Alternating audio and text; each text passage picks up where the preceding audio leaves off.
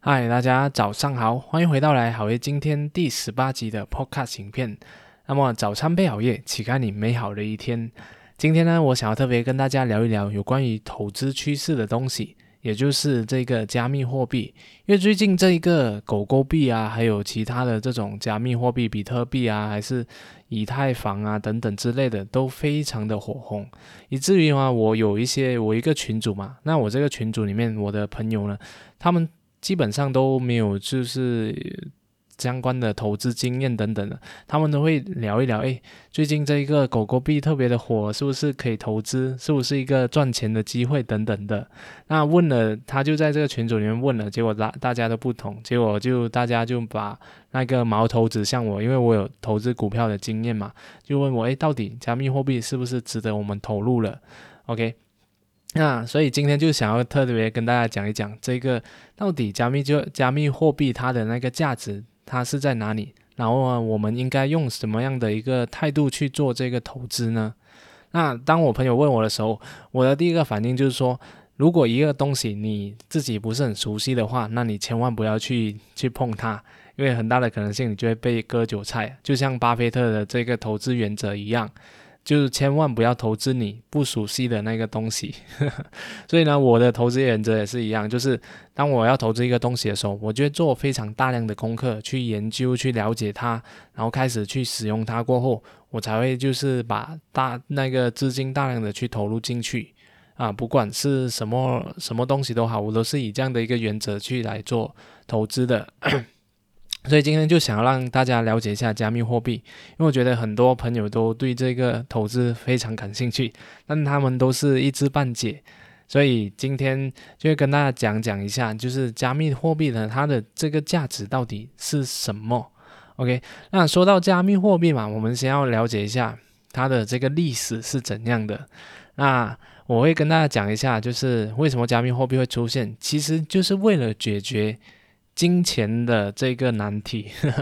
那我之前有做过一个叫做“金钱的历史”的影片嘛，那边就解说了，其实我们的钞票、我们的这些货币，美元啊、台币啊、马马币啊等等的这些呢，都不是钱来的，它只是一个货币。那为什么我会我们会把它当做是一个钱呢？就是因为我们相信这一个货币呢，它是有价值的。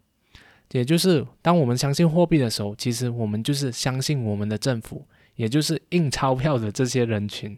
那印钞票的这些人群，或者是这些银行，就是我，因为我们相信它嘛。所以当你把这个钱拿去银行的时候，你是可以就是啊把它存进去，也可以把它提出来。然后你是拿出去外面买东西的时候，它是可以拿来用的。就是大家有一个共识，大家都相信它是有价值的，所以它才会变成你的钱。但是货币它有一个难，就是有一个难图，就是有一个有几个不好的地方，就在于它是中央化的，就是它是集中的，因为这些钱呢，它就是控制买这些政府还有这些银行，所以当政府他不开心，他看到经济不好的时候，他就啊印多一点钱吧，刺激一下经济吧，然后你这样的一个情况下呢，钱变多了。我们的那个钱的价值就变少了嘛，所以我买到的东西就越来越少，所以我们的钱就越来越小的这个最主要的其中一个原因，因为它的那个什么啊印发它是无限的，只要按几个 button 它就可以印出来，就是那个你的银行户口就多了几个零，对吧？所以这样的一个情况下呢，就导致很多问题，比如说腐败，因为有些银行家他们可能看到。啊，这一个我，这个钱它是很好赚的，然后就有曾经发生过很多这些银行的腐败案，也就是那些银行的职员或者是一些高层，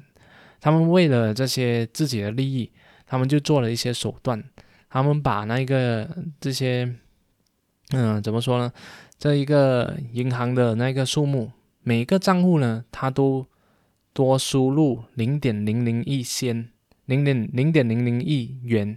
那这个东西虽然看起来非常小，但是银行有上千万个这个客户嘛，每个人多加零点零零零一千，那可能很多人就不会发现这一笔账，但是这个什么积少成多，它就变成一一笔非常大的这个账，所以它就导致了这种腐败的这个问题。同时呢，它也有很容易就会出现这个呃，就是贪污的这个问题，呃，不是贪污这个问题啊，就是啊，他们呃，就是乱印钱的这个问题。所以你看，就是之前有在这个委内瑞亚、委内委内委内瑞亚嘛，，Venezuela，就是这个国家，他呢，他的这个国家，他就是政府，他要要钱嘛，所以他就叫银行就印很多的钱，就导致他的这个国家的那一个。通膨就变得非常夸张。你要你现在在委内瑞亚，你要花钱的话，你要带很大笔的一笔钱，就是差不多几百万亿、几百万亿、几百万 billion，你才可以就买到一片面包，或者是买到一个东西而已。所以你看到这个是，这比比我的那个交给我公公的那个死人钱呢，那那个数目还要大。所以它导致那风通膨的那个情况就变得非常的严重。所以就是有这些集权化的问题，所以导致了这个比特币的出现。那比特币呢，它是有一个叫做 Satoshi Nakamoto 这一个人他所发明的。到现在为止，大家还没有找到这个人他到底是谁。因为如果被找到的话，其实他是非常危险，然后也有很多这些政治的手段是会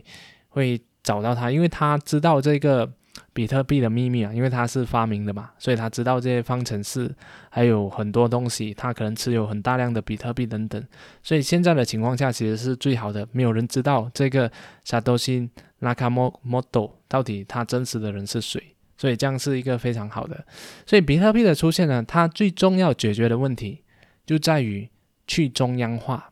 因为当中央化的时候，就会刚刚我说的这些问题会出现。就很多人会弄乱那个钱，或者是他们会有腐败的这些问题，然后会乱印钱等等的这些东西，让这个钱变得非常的贬值。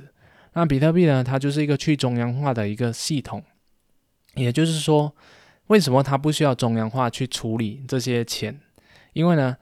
它在比特币的体系里面呢，就是每一个持有比特币比特币的人，或者是每一个就会在比特币里面，它有分两个。非常主要的这一个人吧，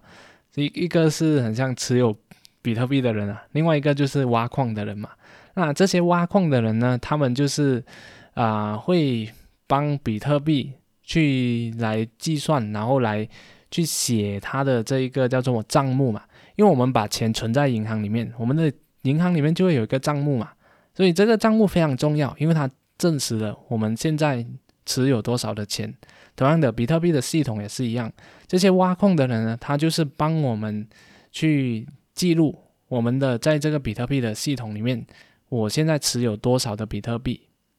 所以有了这些这些挖矿的人呢，就是帮我们去弄的东西的时候呢，我们才可以知道，哎，我现在是有值多少钱的。但是为什么我会说它是去中央化呢？因为每一个人他都会有一个记录，就是说你现在持有多少钱。而不是只有单单一个中央的呃怎么角色去帮你记录你是算多少钱的，因为当中央的只有一个人帮你记录的时候呢，你就会他可以帮擅自篡改那一个数目嘛。但是每个人在比特币系统里面都讲，哎。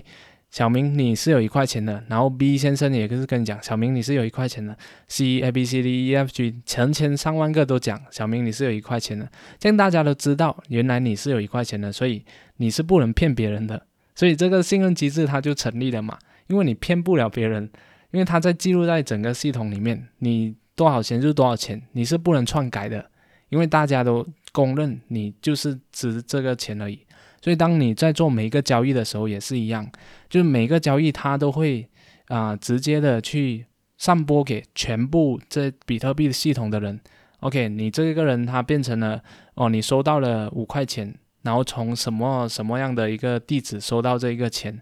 然后啊大家就都会就更新了系统，所以都公认了你是有目前是有多少多少钱的，所以它是不能被篡改，不能被。被欺骗，不能自己擅自添加那一个数目的，所以这样的一个系统之下呢，它就是达到了一个去中央化的一个功能，所以就可以解决了很刚才我说的这些呃这什么呃腐败腐败的这些问题。所以啊，简单来说，比特币它有没有价值呢？就取决于有多少人去用它。当我们越多人去用它去做交易的时候，我们就已经开始去相信这个系统，我们相信的它是有价值的，所以我们愿意拿这个比特币的钱去来做交易，跟你买东西，跟你换东西。那久而久之，越来越多人相信的时候，它就会变得越来越有价值。那同样的，呃，就是那目前为止呢，其实有很多的这些大银行或者是一些金融系统，像 PayPal 啊，或者是很多银行开始已经接受了比特币，然后也有很多这些上市公司，他们也特地就持有一个比特币的这些数量，他们就把比特币当做是一种黄金吧，就是拿来就是。对抗这个通膨的一个东西。那如果你问我它能不能变成一个支付的系统，我觉得，嗯，像它保值是有这个可能性，但是换成支付系统的话，它比较困难，因为每一次的比特币交易呢，它都需要十分钟左右的时间才会把那个钱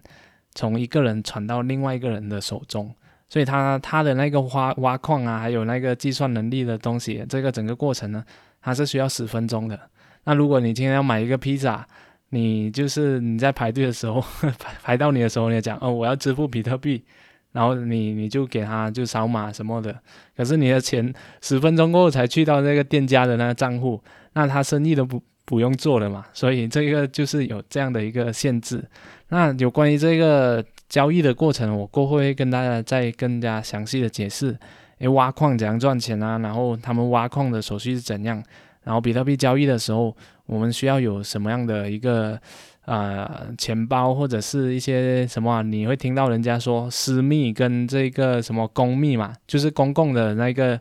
那个钥匙，还有这个私人的钥匙。这个以后再跟大家解释一下。那反正我今天就先跟大家讲一下，就是如果你要投资加密货币的话，我觉得是可以。但是呢，现在加密货币它处在于一个非常炒作的一个阶段。